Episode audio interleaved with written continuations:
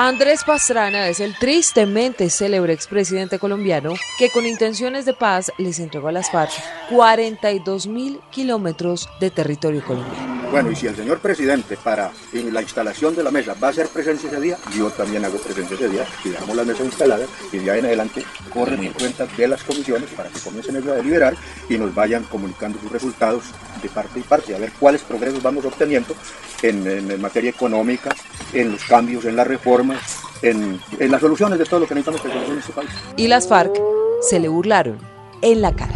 Ese 7 de enero del año 99, Manuel Marulanda dejó la silla vacía. Ese 7 de enero, Manuel Marulanda no cumplió su palabra para acompañar al país entero en el proceso de paz que aspiramos a iniciar. Han pasado más de 22 años desde aquel bochornoso episodio y Petro, que ha prometido una paz total, no descarta que sus negociaciones sean en Colombia. Que aquí se puedan desarrollar las conversaciones de la sociedad y Danilo, que en algún lugar de esta patria se puedan desarrollar quizás las conversaciones de quienes hoy hacen la violencia para dejar definitivamente las armas y pasar a una nueva era, la era de la paz en Colombia. Que el Catatumbo sea la capital nacional de la paz. Lo cierto es que habría que preguntarse si Petro, en su afán de paz total, se está acercando peligrosamente a una impunidad total.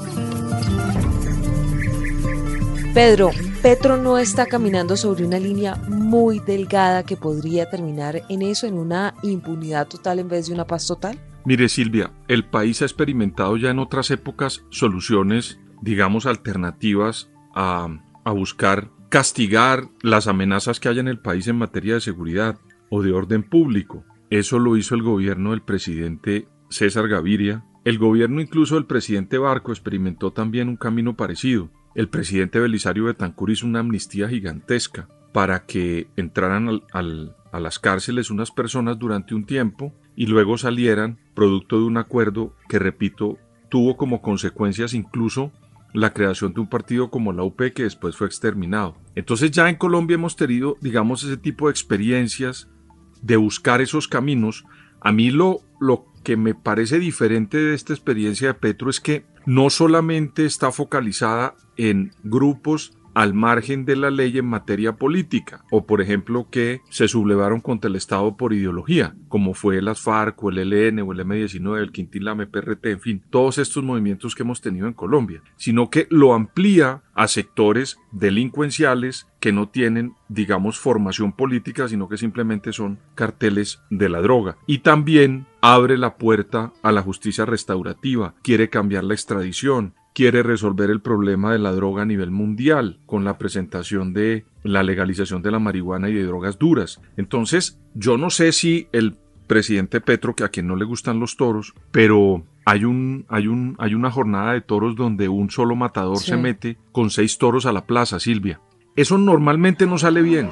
Yo creo que Dice, hay que esperar muy bien cuál es la estrategia para saber si el presidente se va a meter toro por toro o definitivamente va a entrar en la plaza con los seis toros a la vez, que a mí me parece arriesgado. Dice un refrán que el que mucho abarca poco aprieta y tal vez esa es la sensación, Pedro, que está quedando hoy porque Gustavo Petro está abarcando muchos temas, claro, una cantidad de temas que él mismo criticó cuando era oposición. Y fíjese que la realidad de Colombia pues es a la que se está teniendo que enfrentar hoy el presidente eh, que antes era opositor y es la de asesinatos de líderes sociales. Hoy en Colombia en su gobierno siguen asesinando líderes sociales y ambientales, hoy en su gobierno han asesinado periodistas están, además eh, de eso, cometiendo masacres. No, la violencia, Silvia, ya se está, la violencia está desbordada en un país como esa Colombia. violencia Ahora, en las ciudades, sí. que con, con una cosa que yo no veía en Bogotá, por lo menos eso de los embolsados, de descuartizar las personas y desperdigarlos por, por toda la ciudad, mandando unos mensajes, en mi opinión, bastante digamos, ya, ya, ya la degradación del asesinato, pues, o del respeto por la vida humana, no tiene contemplaciones, y eso también hay que trabajarlo, ¿no? Sí. Ahora dice el alto comisionado para la paz, Danilo Rueda, que no va a haber impunidad.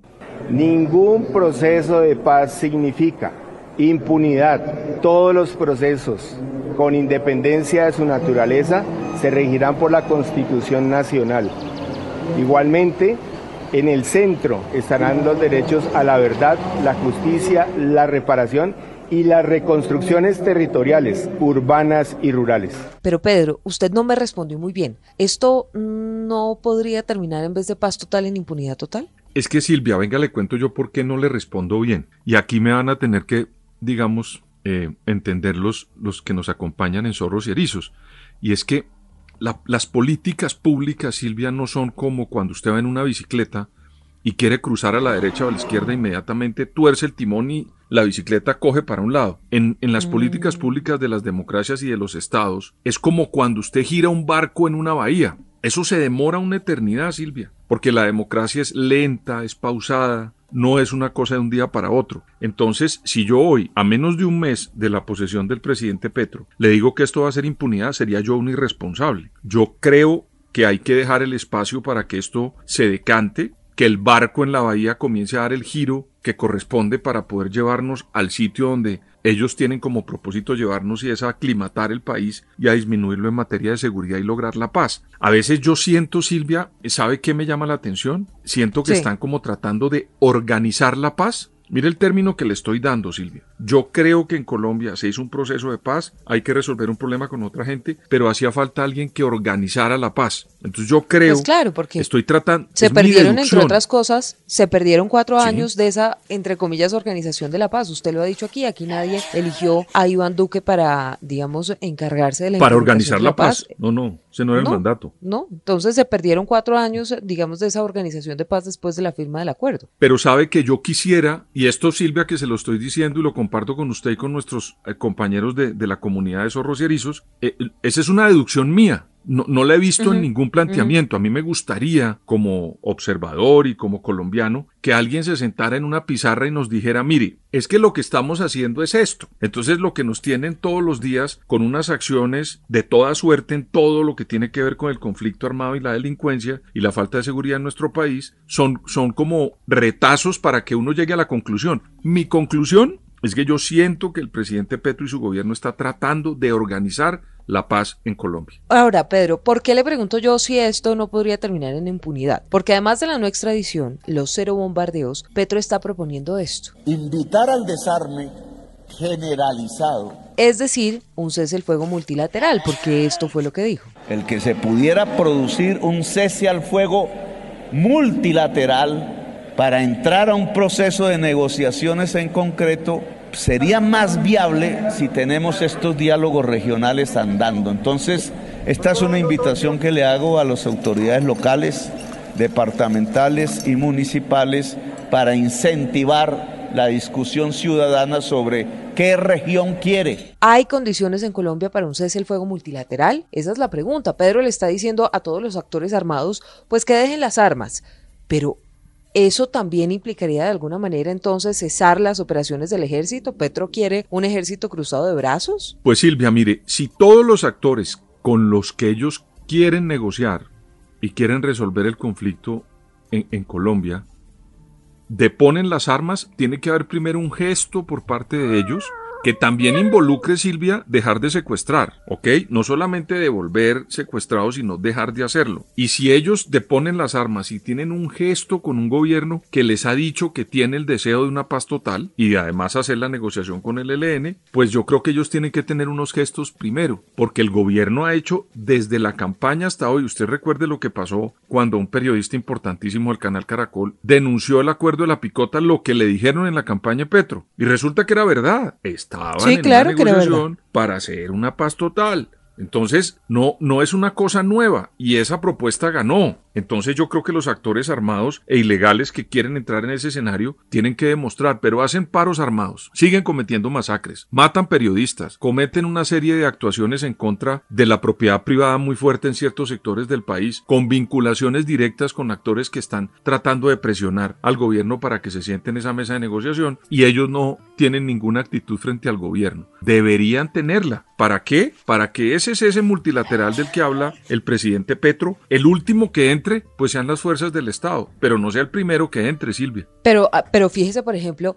Pedro, ¿cuánto se demoró el gobierno de Juan Manuel Santos en, ah, por ejemplo, anunciar un cese el fuego bilateral con las FARC cuando estaban negociando. Eso fue pues casi que, lo último. Primero tuvieron que mostrar que, tuvieron pues, que pasar unas años. Y unas, claro, unos guiños, unas, unas acciones de, de eso. Mire, aquí están diciendo que les quitaron, a los del ELN les quitaron ya las eh, órdenes de captura, a los negociadores. Están dando mensajes. ¿Y qué hacen los otros señores? Pues no devuelven con la misma seriedad y rapidez Yo le voy a decir para tratar hacen. de avanzar en eso. Yo le voy a decir qué hacen. Antonio García, alias Antonio García del ELN, en las últimas horas dijo en Twitter lo siguiente. Abro comillas, el ELN no realiza reclutamiento de combatientes para sus estructuras guerrilleras. Todo ingreso a nuestras filas es voluntario a solicitud del interesado. Jamás se obliga a nadie a incorporarse, cierro comillas. Pedro, según la JEP desde 2016, desde que se firmó el acuerdo de paz con las FARC en diciembre, digamos desde el primero de diciembre, porque el acuerdo de paz con las FARC, eh, el del Teatro Colón se firmó en noviembre, más de 540 niños han sido reclutados. Esto es según la JEP. Ahora, hay un subregistro tremendo porque la gente muchas veces o no denuncia o no avisa o está en las zonas, como hablábamos hace algunos días en otro episodio, más apartadas de Colombia y no tienen ni siquiera acceso a,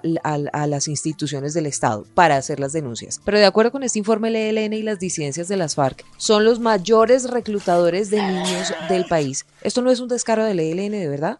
Lo mínimo para negociar no debería ser que por lo menos muestren voluntad de paz, reconozcan que reclutan en menores de edad, que los entreguen. Silvia Platón decía que en la República, para poder convivir, él respetaba algo que él llamaba la noble mentira. Hay unas mentiras que uno, digamos, acepta en la democracia, ¿no? Nobles mentiras. Por ejemplo, no entregar información de, de digamos, de primera mano porque no es conveniente hacerlo sino hasta cierto momento. Entonces los mandatarios conservan información, no la entregan completa porque no es conveniente para sacar adelante un proyecto. Yo eso lo entiendo. Pero cuando se trata de niños en una negociación de paz con el gobierno, los niños y el reclutamiento forzoso no hacen parte de las nobles mentiras, Silvia. Eso es un No, eso hace parte de un descaro. Pero Pedro, es que, que son ser- así. Exacto. Entonces, eso, le repito, Silvia, yo entiendo que hay para poder entrar en una negociación con unos señores que han durado mucho tiempo eh, atacando al Estado con unos principios políticos cuando iniciaron,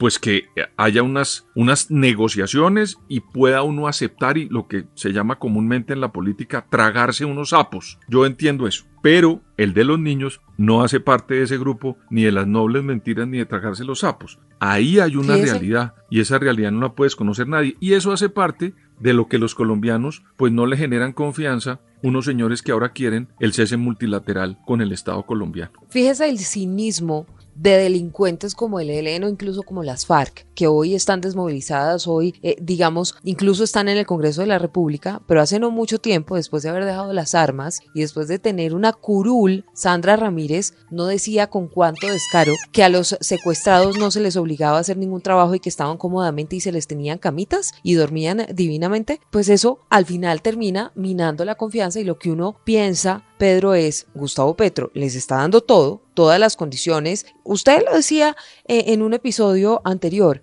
se les bajó los pantalones casi que a todos los grupos guerrilleros prometiéndoles que no los extradita, que no los va a bombardear, que no esto, que no lo otro, que no lo siguiente, para que salgan con comentarios como estos. Ahora, sobre la coca, esto fue lo que propuso Petro.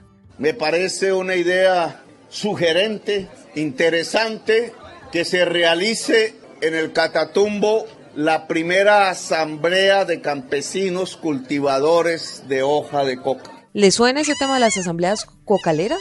Porque aquí han Silvia, intentado todo para eso- reemplazar los cultivos, pero nada. Yo veo eso con mucho, digamos, ¿cómo, cómo decirlo? Con mucha expectativa, porque es la primera vez que un presidente en ejercicio dice abiertamente que quiere legalizar eso y que quiere proponerle al mundo legalizar la droga. Petro se metió a eso ejerciendo el mandato. Aquí hay otros mandatarios como César Gaviria, como el presidente Juan Manuel Santos, que hablaron de eso después de haber dejado el poder. A mí me parece que eso es meritorio del presidente Petro. Pero en esa organización de la paz que yo le planteo, ahora abrir el espacio para una asamblea con cocaleros, yo creo que puede tener, es, es un elemento adicional para esa, digamos, variedad de tácticas que tiene el presidente Petro para organizar esa paz. Yo creo, Silvia, que este tipo de elementos deberían tener como una especie de cronograma y de organización para no meterse con los seis toros al mismo tiempo en la plaza, porque eso es lo que a mí me preocupa. Cuando usted oye que va a haber una asamblea de cocaleros, yo sentiría que eso tiene que tener, digamos, un momento dentro de ese proceso que él quiere tener con todos los actores para lograr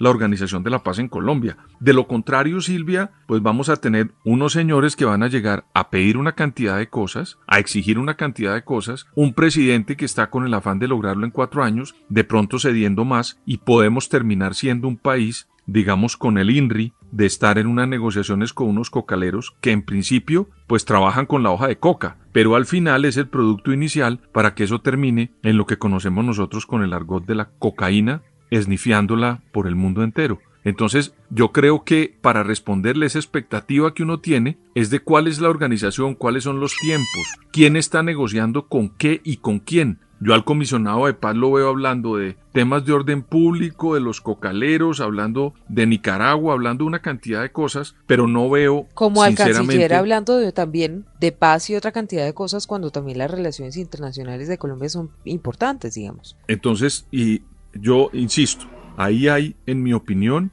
que darle tiempo a un gobierno que nos lleva un mes, que está tratando de hacer el giro en el barco en la bahía lentamente como toca en la democracia porque esto no es tan fácil, pero permanentemente se encarga de nutrir las expectativas como las que yo tengo. Yo quisiera tener una de verdad como una metodología o como colombiano conocer la metodología para saber cuál es la organización de la paz de la que está hablando el gobierno del presidente Petro. Qué pena por extenderme, yo sé que usted me regaña y todo, pero... No, pero ¿cómo se le ocurre que yo lo voy a regañar? ¿Sería incapaz? Ahora, no. usted mencionaba que Petro quiere hacer todo esto en cuatro años, o de pronto no son cuatro años, Pedro, porque... No.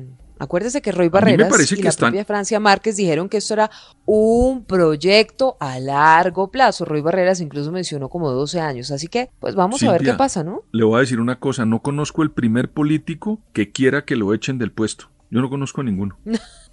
Vamos a ver qué pasa. Si son cuatro, ocho, doce o sabe Dios cuántos.